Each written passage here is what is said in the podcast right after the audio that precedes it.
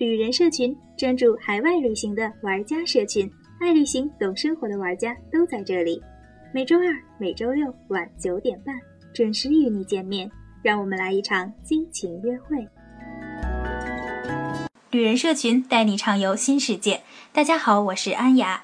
前几期西藏的节目，狗狗和兔兔为我们介绍了怎样克服高反，需要带什么东西，不带什么东西。那么今天这期节目呢，我们根据狗狗和兔兔以前的分享，总结了一些粉丝们的问题。首先就是很多人都喜欢自驾去西藏，那么自驾去西藏有什么特别要注意的地方吗？自驾游的东西事情说的就就比较多了呀。两千米查一次轮胎胎压，因为你的轿车的胎压在二点五左右，如果你要是海拔上去以后，我见过轿车胎压拿那个胎压表一打，打到打到六的，那样的话有一个小石子就爆掉了。爆掉以后，你车在很窄的路上出点问题，控制不了。我们曾经因为这个我们翻过车，所以这点我们是比较惨痛的教训。然后咱们就说没事儿，你那车好，啪一下呢，你注意了，踩刹车停住了。现在来一个大问题，你现在要把轮胎换上，五千米以上是非常销魂的换轮胎的过程，你走路都喘。你要去那边，把它压起来，它拧拧拧，这一个轮胎。非常非常刺激，反正是胎压就是一般走青藏线是在哪儿？在西宁第一次放气，到五道梁第二次放气，两千一定要放，两千两千一定要放，五千左右再看一次。对，因为因为西宁是两千三，所以西宁第一次放，放到正常胎压。你比如平常二点五嘛，你到那儿放到二点五，它等于因为气压变化，它已经变成四了。所以你车上带一个便携气泵，这样的话，如果你下到低的地儿，还打回来。如果你觉得不合适，就是那高了地儿你给放掉了，这样这样比较踏实。厚葬，日喀则往西，这是民风极为淳朴，就是厚葬的人特别厚道那种感觉。特厚道，他就是有些事情就可帮你忙了，有些给你想办法呀，还有一些你有时候语言不通啊，他就给你提供任何帮助。就是看着你就是互相没有办法沟通，他会对你不停的笑。就你坐在车上，你都都笑笑毛了。你对面坐一大妈对你笑，你都笑毛。不会说话就笑。厚葬是过了日喀则。再往西，再往南，再往北，全都是后藏。当然是再往北，进了新疆的就另说了，那边就更彪悍了。那边进了新疆属于对，进了叶叶城之后，呢就更彪悍了。新疆的南疆，南疆南疆那就完全就是外国。整个藏区只有芒康最危险，没有没有比那边再危险。就是主要就是在川藏线这条芒康这一带。其他地方你不跟人家产生冲突，人家是不会追着你怎地的。钱能解决的问题都不是问题，不就是把人羊 撞死了吗？给钱不就完了？包括说这个撞东西这个事儿啊，都不能避免。反而出事儿撞到了，撞到了，那没办法。如果真讹，你能给就给，给不了打电话叫警察。对，其实可以找警察，找警察，警察他们那边警察一般来的是调解，肯定还是要赔嘛。但是他会给你调节到一个比较，你比如他要真的张嘴要五千，那你就找警察嘛。我们不找事儿，对，警察来了，就所有只要他有牧民的地方，你肯定能打通电话，打通电话幺幺零就会来，来了就人家给你调解，最后五百块钱就走了。就真遇上刁民找警察。他哪怕是藏族警察，他也会做一个中间人，不会让你们起冲突，就不要跟他们直接起冲突，没有必要。你可以直接找警察。进藏的话，自驾是哪条线路比较好呢？最好走的是青藏线。青藏线现在高速已经修到格尔木了。大概就是格尔木什么概念？这个全就是说，如果从北京到拉萨是三千八百九，现在呢修到格尔木，那就只有最后的一千一不是高速了，而且一千一是标准的双车道的柏油路的国道。但是青藏线特别大的问题就是视觉疲劳，一马平川的戈壁滩开了俩小时还是那个样子。就是其实你们就是俩小时换一次，哪怕勤着点儿呢，俩小时换一次，大家都说着笑着就尤其上了高原之后呢，不要一个人死开。我推荐高原以后，你上你会搜一个海拔的一个地图，什么呢？就好比说这个地图它会标清楚，今天这一百公里这海拔是怎么上升的，最高点上升到四千了，下来下到三千了，下一百公里它就最后形成这么一个破折线的一个东西。我们，你像我们经常自驾回去，有时候跟朋友回去回去，我就会提醒他，我海拔现在上了多少了，你们都别睡觉了，都精神点，大家聊聊天，说说话。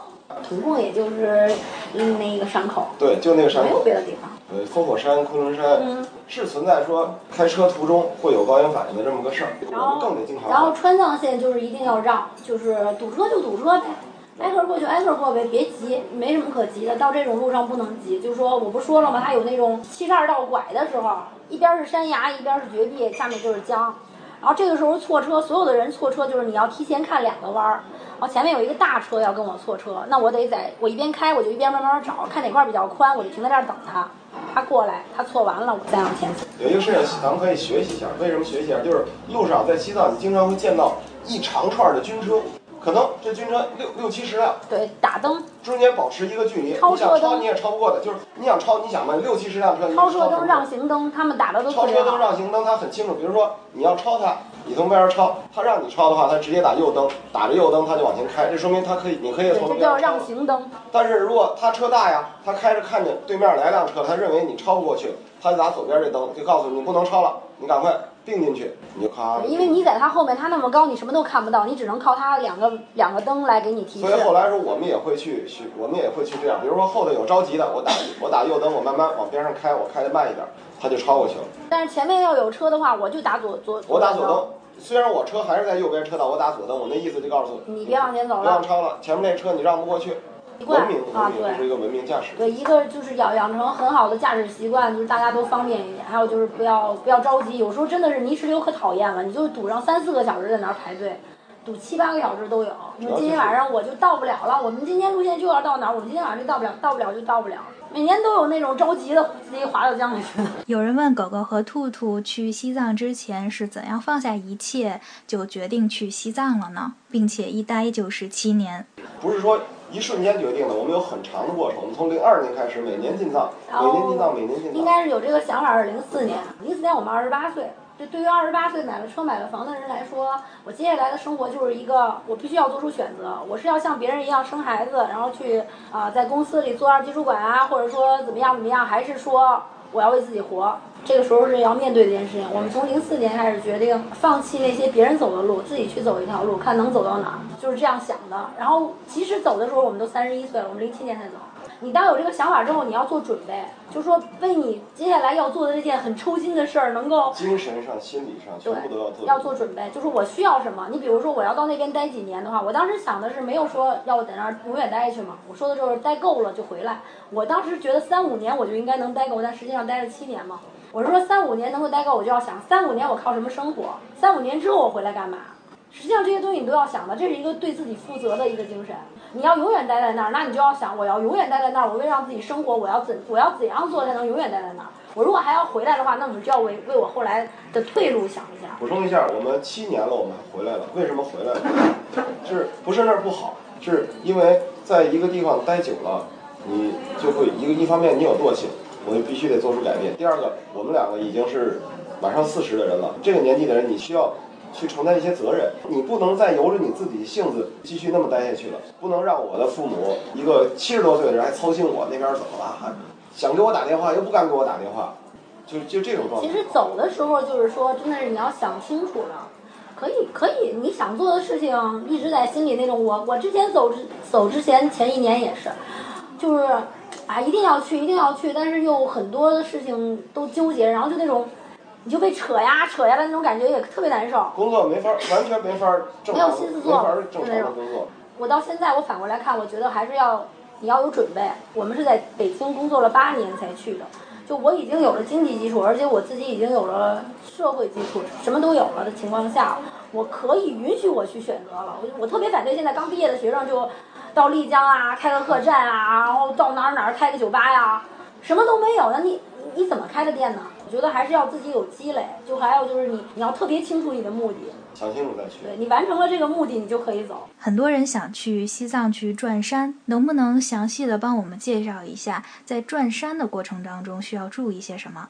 转山是这样，转山以前是属于阿里小北线的环回路线，那个时候就在没通没通柏油路的时候特别难，就是得十五天以上，得到了西藏存十五天以上才有可能，而且你还要在在拉萨先休整三到五天才有可能出发。就那时候比较难，但现在通了柏油路了，就是三天就可以到那个转山的那个山脚下。咱们先说到这个转山转的是什么呢？阿里的冈仁波齐峰，冈仁波齐峰是作为印度教、老衲教、佛教加上本教四个亚洲主要宗教，他们认为这是世界中心，是他们心中最神圣的山，所以这个山在全世界的信徒应该超过二十亿人，从它的宗教地位上远远高过麦加、耶路撒冷，要高过它，而且在佛教徒心中转一圈儿能赎一生的罪。咱们再说说它为什么是属马的呢？因为释迦牟尼是属马的，也不是说他属马，而是只是在马年这一年转山转一圈儿，相当于正常年份转十三圈儿。就是去年转这个山呢，是最低海拔不低于五千米，最高海拔接近五千九，全程五十公里，全徒步，没有人能帮上你。它是围着山脚下走，围着山脚下，但是围着山脚下走一圈儿而已，这个山特别高你。到下面去看，极其壮观。但是就是碎石子儿路，呃，没有特别险要的地方，就只是下完雨之后有一段儿有一段儿陡坡上有薄冰滑，有雪，啊，对，就是只有不到五公里。呃，转山五到十月份能转，其他时间转不了。但是最好夏天不要转，夏天不要转，全就是是我不是说了吗？会下雨，下雨然后就是薄冰，然后你那五公里陡坡，你就有可能会真有人从那儿滑下去掉湖里多。的是，每年都有。这个是需要一双登山鞋了，就是耐磨防呃就底儿啊防滑的底儿的，但是不需要很高的帮，就轻轻便徒步鞋就可以。然后就是羽绒服一定要有，冲锋衣一定要有，就冲锋衣一定要有。为什么？它会下雨，你不可能打伞，这个你也不可能穿雨衣，转山来说，就冲锋衣。需要不仅是是初级的徒步经验，而是进阶的徒步经验。转山山脚下三天就坐班车。如果你只为了转山，没有别的想法的话，对，就你就班车进就行。三天进，三天出，转山两天就从拉萨到转山的那个地方三天，起步，三天回来或者两天就能回来，然后你转山三天，给你留三这。样的话是八天，然后剩下的时间就都搁在拉萨，就是先适应海拔，然后呢进去之后再在山底下再住一天，然后再走，这样能够保证你肯定能完成。如果到了拉萨就去，一半人都完不成，就是适应海拔了，那个东西并不难。他那边现在特别多的救济站，你不要挑一个这个冷僻的季节去就行了。像这个五到十月份里头，就就救护站非常多，怎么说？十公里也有一个救护站了，就等于就是那个有当兵的在里面长期驻扎。你要是不行了的话，对你要是不行了的话，他们会直接把你就是用越野摩托啊越野摩托就给你带带回去了。越野摩托对他们来说五十公里那就是毛毛雨，然后到了下面就什么都有了，氧气也有，然后什么都有，所以说没有什么危险。它中间会有住宿，就等于你什么都不用背，睡袋什么都不用背你就背一个厚厚的羽绒服，背上一瓶水都够。然后呢，吃的一定要带，吃不下也一定要就是当药吃，就往下咽。好多人都说，哎，我吃不下。我说你吃不下，你靠什么走呢？还有就是去西藏多长时间合适呢？并且预算是多少呢？然后我觉得，比如说不光是进藏吧，就任何旅行都是时间跟钱，就这两点是最重要的。一个就是你要多长时间，我认为去西藏，你要是连十天假都没有的话，就不用去了。十天以内，五天到七天啊，去马尔代夫比西藏花钱可能不多，然后那受的服务绝对高于西藏的，不是一个两个的阶梯。时间是你这个西藏旅行的唯一的条件。怎么制定这个？我去珠峰还是不去珠峰？我要不要去纳木错？我是不是要去林芝看桃花？这些所有所有的一切的问号，全都是你有多长时间？你有十天，你就是要砍掉好几个；你要有二十天，你就是可能只只会错过一个；你要是有一个月，你所有地方都可以去。实际上就是只跟时间有关系。所以呢，就说要根据自己的行程，一定要舍得点，就把我最重要要去的地方去了，其他地方该砍掉就砍掉。钱其实不需要很多，因为它起点比较高嘛，它往返的火车票跟飞机票就比较高，所以你至少要有五千块钱，就你可以走了。你手里有五千块钱，按就可以走，然后你就可以规划一个十天的、二十天的，就可以心里有底了，我能去能回来了。西藏是很多人梦寐以求的地方，它的蓝天白云，还有一些宗教色彩给它披上的一个神秘的面纱。希望这几期我们西藏的节目能带给你一些帮助。如果你还有任何问题的话，可以直接留言给旅人社群电台。今天的节目就到这里了，感谢大家的收听，让我们下期见。除了旅人社群电台，微信公共账号也可以搜索到我们，在那里有一群最懂生活的海外旅行玩家，用全新的视角探索世界的每一个角落，让一成不变的生活变得精彩。只要动动手指，在微信公共账号搜索“旅人社群”加关注就可以了。众多旅行家和好玩的活动等着你。